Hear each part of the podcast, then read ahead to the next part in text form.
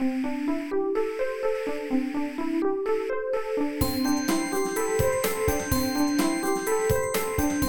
速中文，Slow Chinese。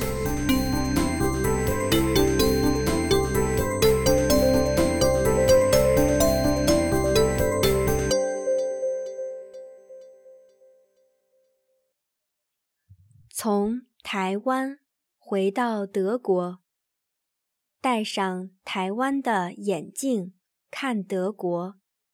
上。奇怪的是，只有学了外语，才注意到母语的一些特点；只有住在国外，才知道祖国有什么特点。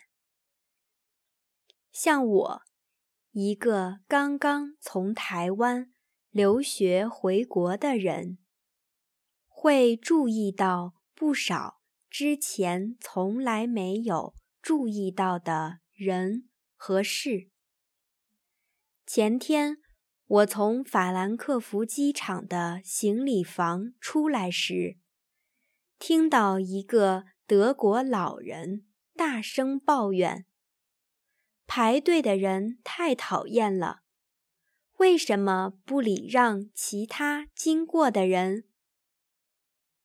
后来我上了高铁，车上没有位子，也没有吃的可买。另一位老人家大声骂工作人员：“这什么乱七八糟的！”没有位子可坐。德国高铁把客户当牛啊！我会去投诉的。另外一位小姐抱怨：“什么？没有茶可买，也没有吃的可买，你们的服务太烂了。除了踢足球和出口车子之外。”其实，我们德国人也是抱怨的世界冠军。听到了那些话，我才意识到我回国了。到了老家哥廷根的车站，我发现路人很少，人们手上的智能手机更少。在台湾的话，不管是校园里、车上还是路上，都有不少低头族。有时候还可以看到同时玩两个手机的人。德国老人会骂人，他们完全不懂新科技，大多数。六十岁以上的老人家都不会玩手机。在台湾，连和尚都会玩手机。台湾的树叶全年绿油油的，天气大多数时候很温和。这个季节，德国树叶已变黄红。秋天的天气又清冷又严酷，气候会不会影响到人民的脾气，使台湾人变温柔，使德国人变暴躁？我发现，连台湾的狗都不会猎公园里的猫、鸟、松鼠等。但有的德国人却会训练他们的狗去猎杀其他小动物，或者去进攻人。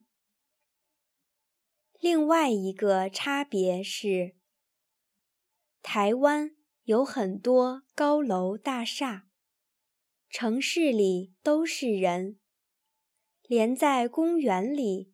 你都不会感到孤单。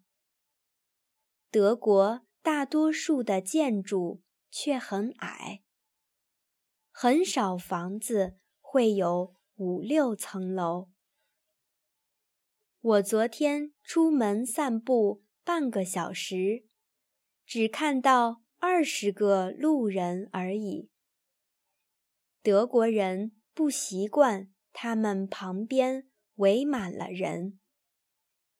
德国人少，与之相反，台湾人多，且喜欢热闹。这种差异是不是？也会影响到文化。比如，在德国吃饭的时候，一人一盘；看医生时，每人一个医生。我首次在台湾看医生，没想到除了我，房间还有另外两个病人。医生给我诊断时，他们每句话都听得到。如果在德国，这个医生一定会被投诉的。